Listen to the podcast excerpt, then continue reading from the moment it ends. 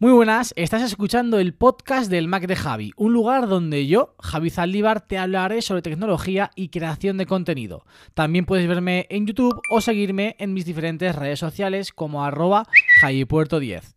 ¡Comenzamos!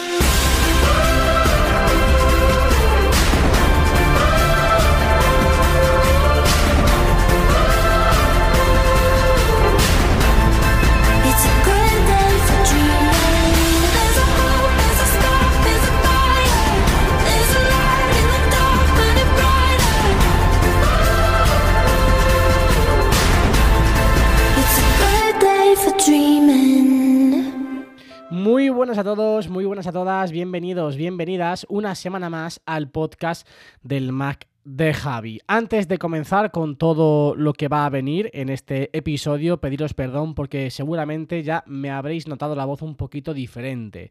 Y es que bueno, llevo unos días con un buen resfriado. Realmente lo único que tengo, lo único que sufro, entre comillas, es una gran congestión en la nariz, pero evidentemente es lo que afecta a que mi voz hoy sea un poquito diferente. Así que bueno, perdonarme, perdonarme por esto. Vamos con los temas de hoy. Como podéis ver en el título, vamos a hablar de nuevo del iPhone 13 Pro Max. Seguramente sea el último episodio, bueno, el último no, pero de, estas, de estos últimos va a ser el último en el que hablemos principalmente del iPhone 13 Pro Max. Seguramente ya estéis, igual que mi nariz, muy congestionados con tanto contenido en relación a este dispositivo. Por lo tanto, creo que además, como viene ya el Apple Watch, pues también tendremos otro dispositivo más novedoso del que, del que hablar. Así que bueno.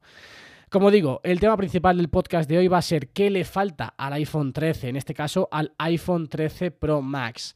Porque bueno, hemos estado hablando mucho de este dispositivo, muchísimos vídeos en relación a todos los modelos y prácticamente todos han sido hablando de cosas positivas, que son muchísimas y que yo al menos pues la verdad es que estoy encantado con este, con este nuevo iPhone, ¿no? Pero pues evidentemente hay cosas que le faltan o al menos cosas que yo le pediría a este iPhone que yo he hecho en falta dentro de este dispositivo, que van a ser o que va a ser el tema principal alrededor del que gire todo el podcast de hoy. El tema principal, pero no el único, porque bueno, pues evidentemente, como sabéis, el pasado viernes hubo reservas, hablaremos de las reservas del Apple Watch, que Apple Watch he cogido, cómo fue la reserva, qué, qué contenido va a venir a partir de ese dispositivo. Hablaremos también, o intentaré ampliar un poquito la opinión que ya he dado en el vídeo de YouTube que subí ayer domingo, en el que, bueno, pues comparé a nivel de cámaras el iPhone 12 Pro Max con el iPhone 13 Pro Max, si merece la pena, qué diferencias hay, si creo que ha sido una evolución adecuada, bueno, de, ellos, de ello hablaremos también después. Y por supuesto también os contaré un vídeo, de que va a ir un vídeo que se publicará el próximo miércoles. Si estáis escuchando esto lunes, pues pasado mañana y si lo estáis escuchando días posteriores, pues el miércoles. El miércoles que ahora mismo no sé concretamente qué día es. Me vais a permitir que lo mire. Miércoles 13 de, de octubre. Se publicará un vídeo del que os hablaré eh, a continuación. Pero bueno, vamos en primer lugar con las reservas del Apple Watch. Como sabéis, el pasado viernes 8 de octubre pues Apple abrió a las 2 de la tarde, hora española, las reservas de este nuevo smartwatch, del Apple Watch Series 7. Un Apple Watch que, como ya os he contado muchas veces, yo esperaba ese cambio de diseño, el cual no ha llegado, pero el cual sí que tiene esa novedad en cuanto a la pantalla, que es, pues, oye, que tenemos una pantalla un poquito más grande. Pasamos de 44 milímetros a 45 y de 40 milímetros a 41, si no me equivoco que creo que sí que me estoy equivocando. Ahora mismo me acabo de quedar en blanco en cuanto a, al tamaño de, los Apple Watch. Me vas a permitir que lo mire para no, para no eh, entrar en el, en el error. Vamos aquí, Apple, Apple Watch. Vamos a ver, vamos a ver, Apple Watch Series 7, reservar. Vamos a ver, diría que era 41, ¿no? Yo creo que sí. Vamos a ver, vamos a ver, vamos a ver. Perdonadme que me he quedado en blanco y no me podía quedar con la duda. 41 milímetros, eso es. Apple Watch de 41 milímetros y de 45. ¿Cuál he reservado yo? Pues bien, yo he reservado el Apple Watch Series 7, evidentemente 45 milímetros, como ya os comenté la semana pasada, la edición Nike, color medianoche y lo que no sabíais era la correa que he elegido. En este caso, correa Nike Sport Brasa Mágica o barra carmesí. Así es como lo ha definido Apple en la página web. Es un color así como naranjita, un poquito más intenso, que además se parece muchísimo al color de correa que llevo ahora mismo en mi Apple Watch y que sinceramente era el que más me, atrajo así de primeras en la, en la reserva. Y digo así de primeras porque me ha parecido eh, muy extraño la forma que ha tenido Apple de realizar o de llevar a cabo las reservas del Apple Watch. En primer lugar, ha habido poquísimo stock, aunque sí que es cierto que al menos mi experiencia fue muy satisfactoria. De hecho, seguramente de las últimas reservas en las que, bueno, pues hemos entrado un poquito acelerados porque al fin y al cabo sabíamos que como te retrasaras un poquito te quedabas sin dispositivo el día del lanzamiento, pues fue súper rápido. Abrieron la tienda muy, muy, muy rápidamente. De hecho, creo que fue a las 14.01 ya estaba abierta, ya podías entrar, que habitualmente con el iPhone pues tardan bastante, bastante más en abrirla. En teoría ponen que abren a las 2, pero siempre abren a las 2 y 4, 2 y 5, 2 y 6, incluso a veces un poquito más tarde. ¿no? En este caso, muy pronto. Y nada, fue entrar desde el iPhone, que yo recomiendo siempre que queréis hacer reservas, tener varios dispositivos para ello, para estar entrando y saliendo del Apple Store. Yo, por ejemplo, tenía el iPad con la aplicación, el iPhone con la aplicación y el Mac con la página web. Siempre las últimas eh, reservas se ha abierto muchísimo antes la Apple Store desde el iPhone. Así que tenerlo en cuenta para que si las próximas reservas queréis reservar un dispositivo y tenéis esa ansia de tenerlo el día del, lanzamiento, pues al menos tengáis más posibilidades de que así sea, ¿no? Pero como digo, entré, eh, no eh, habíamos podido anteriormente, digamos, guardar en favoritos el Apple Watch que queríamos, como por ejemplo sí que sucede con los iPhone, yo, para ir más rápido a la reserva, yo con los iPhone lo que siempre hago es en favoritos me añado el dispositivo con la capacidad, con el color, todo, para que simplemente cuando se abran las reservas yo entro en el apartado favoritos, selecciono el dispositivo que ya he seleccionado previamente en favoritos, le doy a comprar y listo. Aquí no, aquí teníamos que seleccionar todos los pasos o pasar por todos los pasos que Apple te da para terminar la configuración de tu Apple Watch. Por lo tanto, yo fui rápidamente a la edición de Nike, que ya sabéis que es la que yo siempre recomiendo porque tenemos esas esferas, es el mismo Apple Watch, exactamente el mismo, pero sumamos por el mismo precio más esferas que tienes disponibles de versión Nike. A mí al menos me encantan y siempre recomiendo ir al de Nike porque tienes esas esferas extras que en el habitual no tienes. Pero bueno, lo dicho, bajé rápido al de Nike, confi lo configuré rápidamente, 45 milímetros, eh, esfera de color medianoche, o esfera no, caja de color medianoche, y luego dije, vale, ¿qué correa le pongo? Pasé rápidamente por todas las que había, me llamó muchísimo la atención la de color carmesí y dije, esta va. Y esta compré. Y como digo, muy rápido. Con Apple Pay tardé nada, es que tardé menos, yo qué sé, un, un minuto en, en, comprar el Apple Watch para recogerlo en la Apple Store el próximo viernes a las 11 de la mañana. Y no iré solo. Y aquí tenemos sorpresa. La semana pasada os comenté que ya había quedado con Pruden para ir a recoger el Apple Watch los dos juntos al Apple Store, justo también a esa hora, a las 11 de la mañana. Pero, bueno, pues yo hice la reserva en, la Apple Store, hice una capturita de pantalla, como siempre, para compartirlo pues en Twitter, en Instagram, no lo típico, ¿no? Eh, cuando reservas el iPhone o el Apple Watch, pues lo compartes. He reservado este modelo, tal, no sé qué, ¿no? Pues para compartirlo con tu gente. Lo pongo en el grupo de Telegram que tenemos María de Soriano Tech, eh, Pruden, Ekaitz y, David de Tecnodaf. Y le pregunto a Pruden y a David, que yo era los que sabía que se iban a pillar el Apple Watch también, les pregunto, ¿cómo vais? ¿Lo habéis conseguido reservar ya o no? Y me contesta David diciendo, no me deja, no me deja. Y al minuto me pone ya eh, una captura de pantalla, ya lo tengo, ya lo tengo. Y pone en mayúsculas, ojo, y de repente vemos en la captura de pantalla que nos ha pasado que lo ha cogido para, para recoger en Sol, en la Apple Store de Sol, el viernes de 11 a 11 y cuarto, la misma franja que Pruden y que yo. El tío se ha calentado y se viene el viernes también a recoger el Apple Watch, cosa que a mí me alegra profundamente porque vamos a estar Pruden, David y yo, la primera vez que vamos a estar los tres juntos y vamos a recoger, la verdad es que va a ser un día especial, porque al fin y al cabo somos tres frikis que nos encantan los productos de Apple, vamos a estar de nuevo como niños pequeños ahí en la cola esperando a tener nuestro nuevo Apple Watch y creo que va, va, a quedar un vídeo muy chulo porque evidentemente, como ya os comenté, pues habrá vídeo de ese, de ese día, ya no para hacer el unboxing que, como vuelvo a repetir, habréis visto mil unboxing ya el domingo que viene de los nuevos Apple Watch, pero sí para que veáis pues mi reacción, la reacción de David, la reacción de Pruden y esas primeras horas con el dispositivo. Incluso ya pues oye, os podemos dar nuestras impresiones muy, muy, muy tempranas del, del mismo, ¿no? Así que bueno, eso es lo que va a venir eh, alrededor del Apple Watch. Luego no sé qué vídeos, además, aparte de, evidentemente de su respectiva review o experiencia de usuario que de la misma forma que ocurre con el iPhone tardaré en realizarla porque sabéis que a mí me gusta pues estar el- probando el dispositivo con oye eh, asiduidad estar un tiempo largo con él para poder daros una opinión basada en una experiencia de uso alargada en el tiempo. Pero no sé si haré más bueno evidentemente vendrá un que tengo en mi Apple Watch pero poquito poquito más yo creo alrededor de este dispositivo pero ojo que David no va a ser el único vídeo en el que salga en el canal próximamente, porque antes de ese, antes del vídeo del domingo, vendrá un vídeo el miércoles. Un vídeo en el que David nos va a contar qué aplicaciones tiene en su iPhone. Es la primera vez que hago un vídeo de este tipo, no un que tengo en mi iPhone, porque que tengo en mi iPhone mío ya tenéis varios en el canal, pero sí que hago una colaboración con otro creador de contenido, en este caso con David, eh, para que él nos cuente qué aplicaciones tiene en su iPhone. Creo, porque acabo de editar el vídeo, que ha quedado bastante, bastante chulo. Sí es cierto que es un poquito más largo de lo habitual, pero tiene aplicaciones muy interesantes. Sobre todo a mí me sorprendió mucho la forma en la que tiene configurado o la que tiene distribuido las dif- diferentes apps dentro de sus pantallas. Así que bueno, el miércoles te- tenéis una cita conmigo y con David en mi canal para conocer qué es lo que tiene David en su iPhone y en su canal para conocer qué es lo que tengo yo en mi iPhone, porque hemos grabado dos vídeos. Además, ahí también vais a poder corroborar la gran congestión que tengo en la nariz. Lo grabamos ayer sábado. Yo ya lo tengo editado, David me consta que también, así que lo tendréis eh, si no ocurre nada extraño, si no ocurre nada muy, muy extraño, el vídeo el próximo miércoles.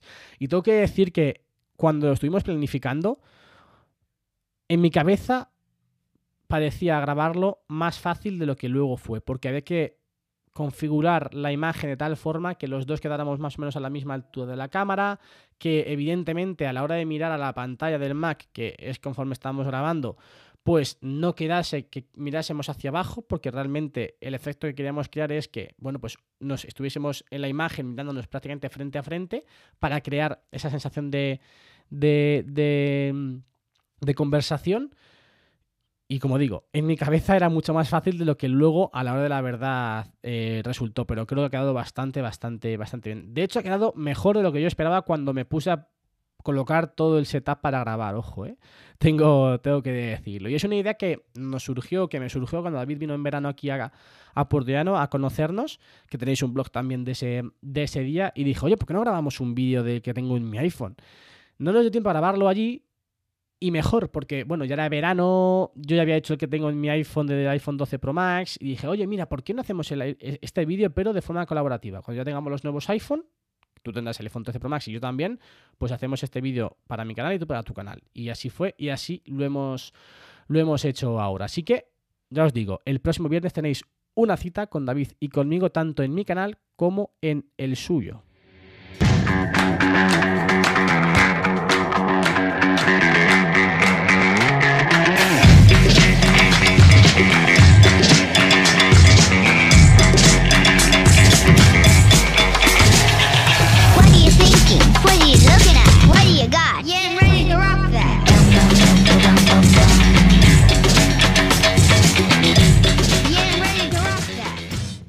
Y ahora sí vamos con qué le falta al iPhone 13 Pro Max. Como ya os he comentado, es un dispositivo que yo estoy encantado con él. Vuelvo a repetir, cada día que pasa estoy más contento, cada día que pasa creo que el iPhone incluso funciona eh, mejor, porque la realidad es que es un dispositivo espectacular, pero no es perfecto, evidentemente. Así que en este podcast, en esta parte del episodio, quiero contaros qué es lo que yo he hecho en falta o qué es lo que a mí me gustaría que hubiese tenido este nuevo iPhone 13 Pro Max.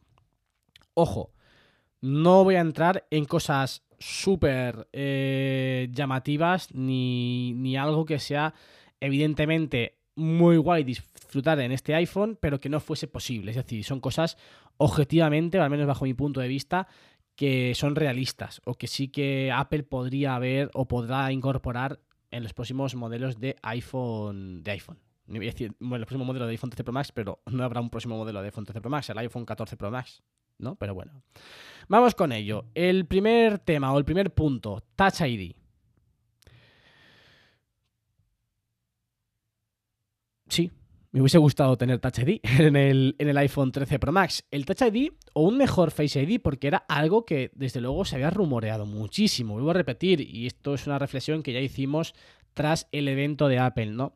Que se haya rumoreado no quiere decir que Apple eh, haya fallado en no incluirlo, aunque en este caso sí que me parece que ha perdido una gran oportunidad. Ahora bien, no sé con quién lo, lo comentaba el otro día, y era, vale, no ha incluido el Touch ID, pero ¿qué opciones tiene Apple de incluir el Touch ID en el iPhone? Porque muchos podríamos decir, no, pues que lo meta no, sé quién me lo decía, que lo meta en la, en la manzana. Eso está completamente descartado, evidentemente. Pero imaginaros, si, si Apple lo pusiese en la manzana, las fundas se irían al traste. Porque si quieres desbloquear tu iPhone con Touch ID y pones el Touch ID en la manzana trasera, no puedes utilizar fundas si quieres utilizar el Touch ID. Vale, descartamos en la parte de atrás de la manzana, que era algo que estaba descartadísimo, evidentemente. Pero ahora nos vamos a algo que sí que ha hecho Apple, por ejemplo, en el iPad mini o, por ejemplo, en el iPad Air, que es incluir el Touch ID en el botón de desbloqueo. Volvemos a lo mismo. Tampoco es muy factible que Apple introduzca, o introduzca, mejor dicho, el Touch ID en el botón de desbloqueo, porque si tú le pones una funda al dispositivo, tampoco vas a poder utilizar el Touch ID.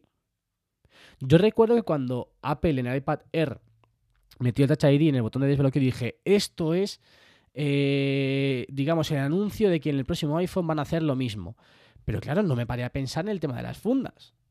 Más que nada porque tampoco la gente puede pensar, no, lo que hace Apple es dejar ese espacio de la funda completamente vacío. Tampoco porque realmente este botoncito, el de apagar y desbloquear el dispositivo, no tiene un grosor suficientemente grande como para que si tú le pones una funda, sobresalga y puedas seguir utilizándolo. Por tanto, creo que también estaría descartadísimo el hecho de que Apple metiese o introdujese el Touch ID en el botón de desbloqueo. ¿Qué queda? Pues evidentemente la pantalla. En ese caso, sí que me parece que, o, o que al menos Apple todavía no cuenta o no ha, no ha desarrollado suficientemente esta funcionalidad en la pantalla, pero creo que ha perdido una gran oportunidad. Sobre todo porque tampoco hemos visto una mejora en el Face ID, que también era un rumor que, que había, ¿no? El hecho de que, vale, podría ser que Apple no... Bueno, estaba completamente descartado el Touch ID, pero estaría, estaría completamente descartado el Touch ID porque Apple iba a introducir o iba a mejorar el Face ID de tal forma que nos permitiese desbloquear el iPhone con la mascarilla. En mi caso, realmente tampoco me afecta muchísimo, porque como sabéis, tengo el Apple Watch y ya, evidentemente, pues podemos desbloquear el iPhone con mascarilla puesta a través también del Apple Watch. Pero hay muchos usuarios que no tienen Apple Watch. O hay muchos usuarios, a mí me pasa, que no quiero ir con el Wi-Fi activado todo el día para poder desbloquear el dispositivo, para poder desbloquear el iPhone, porque tienes que tener el Wi-Fi activado para poder desbloquear el iPhone con mascarilla con el Apple Watch. Creo que Apple ha perdido aquí una oportunidad fantástica de hacernos la vida un poquito más fácil y de incluir en un iPhone que es espectacular una funcionalidad extra muy, muy acertada y que seguramente hubiese hecho que muchos usuarios se planteasen el cambio mucho más seriamente. Pero bueno, esa es, esa es mi opinión.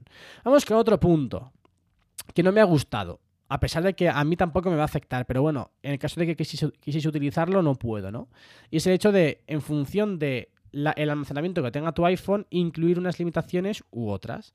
¿Sabéis a lo, que, a lo que me refiero, no? El Apple, la grabación de Apple ProRes, en formato Apple ProRes. En mi caso, yo tengo el iPhone 13 Pro Max de 128 GB. Me he gastado 1.259 euros y no voy a poder disfrutar 1.259 euros, ¿eh?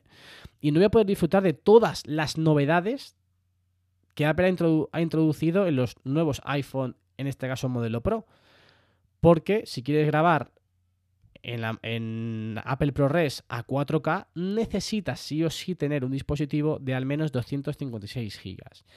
Como digo, a mí no me va a afectar porque en ningún momento me voy a plantear grabar con el modo con el formato Apple ProRes a 4K, porque eso ocupa muchísimo. Ya no solamente porque no quiera llenar mi iPhone, sino porque no quiero llenar el disco duro. O sea, no quiero tener que gastarme cada dos semanas un dineral en discos duros porque para grabar en Apple ProRes a 4K, ¿no?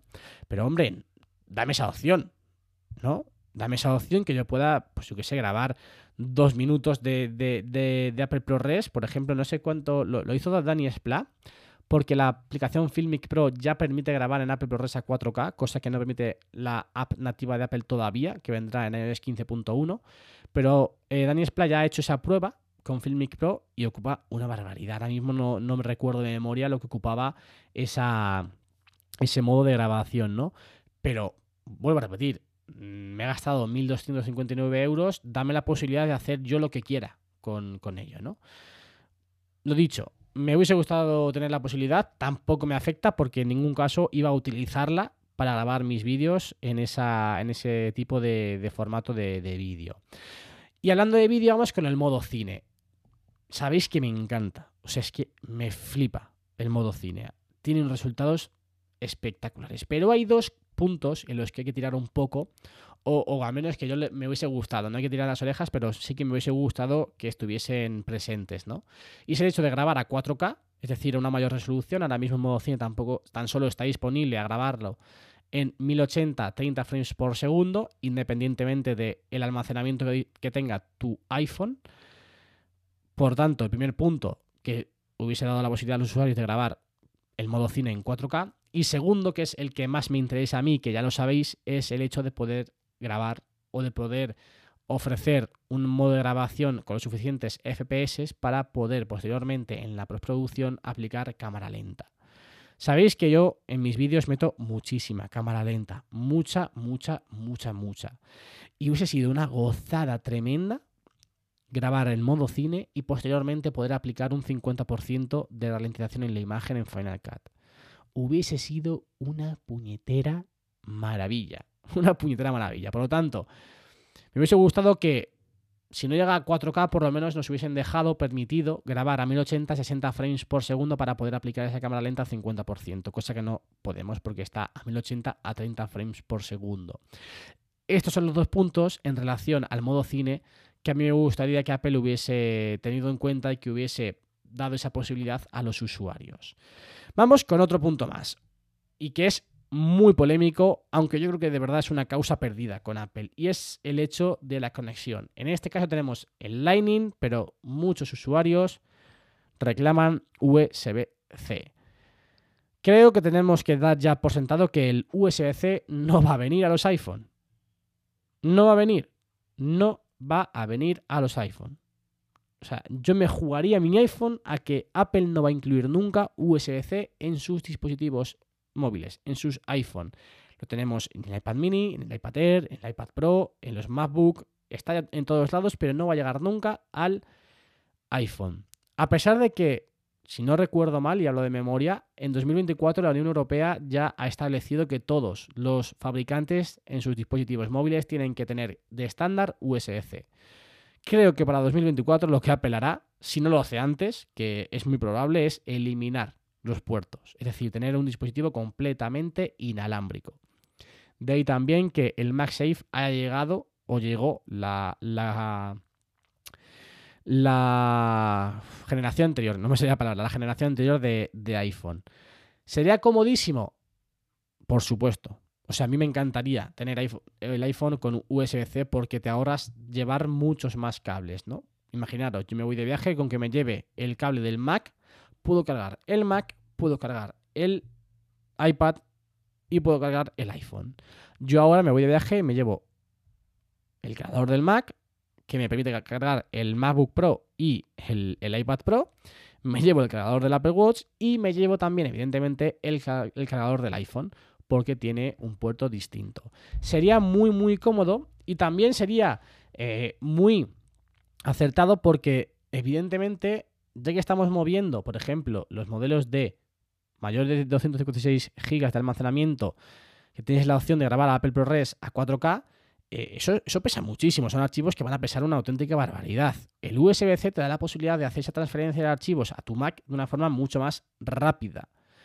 Por lo tanto, ahorras tiempo también, ya no solamente por tema de comodidad de cargar o de llevar más o menos cables, sino por el hecho de que la transmisión de archivos de ese tamaño pues sea mucho más rápida, porque sí tenemos AirDrop, pero habría que comprobar lo que tarda, lo que tardamos a través de AirDrop el hecho de pasar un archivo, pues imaginaros, de 5 minutos en 4K en Apple ProRes. Sería, yo creo que una auténtica odisea.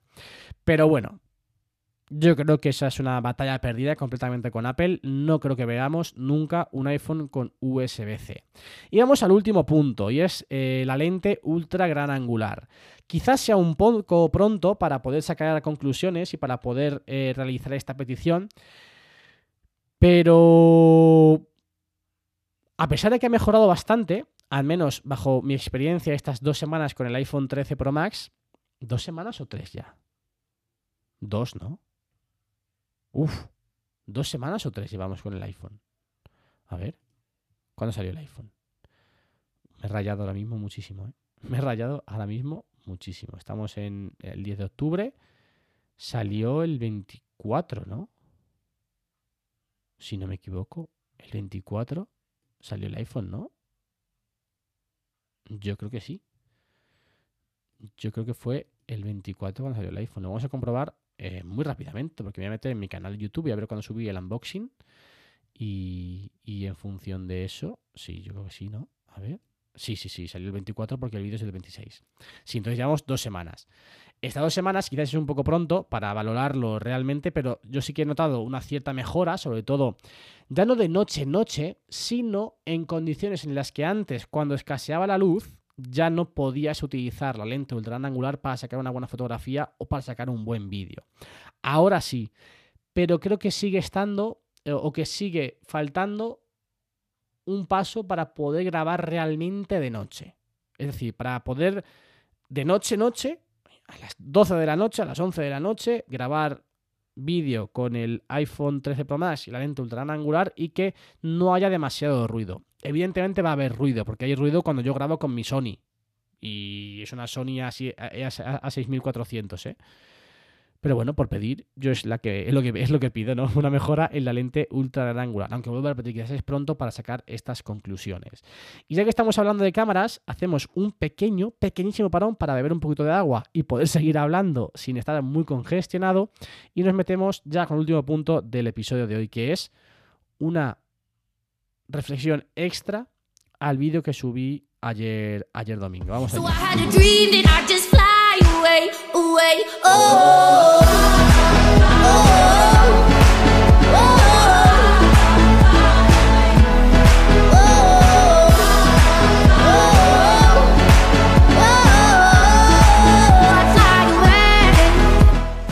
Como digo, ayer domingo publiqué la comparativa de cámaras entre el iPhone 12 Pro Max y el iPhone 13 Pro Max. Y bueno, las conclusiones que yo he sacado son las, esperadas. Creo que ese vídeo va a tener mucho hate, aunque de momento no ha tenido ese, o no, es, no ha sido así, porque realmente los resultados son prácticamente calcados. Y vamos a entrar un poquito más ahora en, en detalle, ¿no? Eh, en condiciones de buena luz, estamos hablando ya que los dispositivos de hoy en día, y me refiero al iPhone 12 Pro Max y el iPhone 13 Pro Max, aunque podríamos extrapolarlos a los topes de gama de todos los fabricantes, en condiciones de buena luz hacen fotografías tremendas. Tremendas. Es lo que, o sea, es que es así. Es muy difícil mejorar en, en condiciones de buena iluminación. Puedes meter funcionalidades, funcionalidades nuevas como el modo macro, el modo cine, los estilos fotográficos, que ahora hablaremos de ello. Que por cierto os tengo que contar una anécdota en relación a ello. Pero, evidentemente, y los resultados están ahí en el vídeo, lo podéis, lo podéis observar. Es que podríamos decir que son imágenes calcadas. La que saca el iPhone 12 Pro Max y la que saca el iPhone 13 Pro Max. Sí que es cierto que en algunos puntos, y lo he comentado mucho en el vídeo, lo que marca la diferencia ya no es tanto la apertura, la diferencia de apertura entre una cámara y otra, sino el HDR4 que cuenta el iPhone 13 Pro Max, en contraposición del HDR3 que tiene el iPhone 12 Pro Max. ¿Dónde lo he notado yo sobre todo? En los selfies. Si veis en la comparativa vais a ver que en el selfie en el que yo salgo la sudadera roja, el tono rojo de la sudadera es ligeramente más clarito en el iPhone 13 Pro Max y el tono de la cara, el tono de piel de mi cara, es también distinto. Me parece que eso es lo que más marca la diferencia, tanto en el apartado diurno como en el apartado nocturno, ojo. Porque realmente, eh, al fin y al cabo, tenemos una mayor apertura, en, la- en las lentes gran angular y ultra gran angular, sobre todo en la ultra gran angular es cuando es la que más cambio ha sufrido, pero al tener modo noche realmente la diferencia tampoco es tan grande, ¿no? Así que yo creo que eso quizás lo podemos eh, ver o ser más relevante en situaciones en las que he comentado antes, ¿no? Es decir, cuando aún no es de noche completamente, pero sí ya está faltando, está comenzando a escasear una buena iluminación, o sea, un- que haya mucha luz en el ambiente. Y ahí el iPhone 12 Pro Max con la lente ultra angular sí que ya genera más ruido en la imagen y el iPhone 13 Pro Max no. Yo lo comprobé. La primera fotografía que yo hice con el iPhone 13 Pro Max fue en, la, en el Naked, lo tenéis en el vídeo de, del unboxing, a mi amigo Pepe cuando estábamos desayunando. Saqué la lente, saqué el teléfono, hice una foto de- con la lente ultra angular y dije, aquí se nota. En los interiores es cuando se nota bastante. ¿Por qué? Porque ahí es donde mm, hay buena iluminación, es decir, hay luz, evidentemente tú lo estás viendo bien, pero con la lente ultra angular del iPhone 12 Pro Max antes teníamos más ruido de lo que hay ahora. De hecho, creo que ahora con el 13 Pro Max el ruido no existe, ese tipo de fotografías. Pero ya os digo, tampoco eh, en la comparativa se ve una clarísima diferencia entre uno y otro. La verdad, y es lo esperado. Es lo esperado bajo mi punto de vista. Evidentemente, salvando las distancias en cuanto a las diferencias de disparo, de modos de disparo. El modo macro es una pasada, no está disponible el 12 Pro Max. El modo cine es una pasada, a pesar de que, bueno, es bastante mejorable, aunque vuelvo a repetir que en condiciones de buena iluminación y en entorno controlado, los resultados son fantásticos. Y luego los estilos fotográficos. Y aquí vamos con la anécdota. Yo la comparativa de, cámaras entre el iPhone 13 Pro Max y el iPhone 12 Pro Max la grabé, si no recuerdo mal, el día, yo cogí el iPhone el día 24, pues seguramente el 27 o el 28. ¿Vale? Todas las fotos de día las hice el 27 o el 28. Y luego, eh, el lunes 4, el lunes pasado, hace una semana, si estáis escuchando este día, este podcast, el mismo día de su publicación, fue cuando grabé las tomas de noche. Vale. Evidentemente, esta comparativa va a salir, o ya ha salido en mi canal YouTube, y va a salir también posteriormente en la página web de la manzana mordida. El artículo ya está hecho. O sea, ya está programado, no sé para cuándo lo habrá programado Álvaro. Pero ¿qué ocurrió? Que yo cuando me puse, además me puse, creo que fue el miércoles. El miércoles o el, el miércoles. El miércoles me puse yo a hacer este artículo. Cogí las fotos, empecé a compararlas y dije, ostras, tío, qué diferencia hay. Digo, si no puede ser. Yo vi muchísima diferencia entre una foto y otra.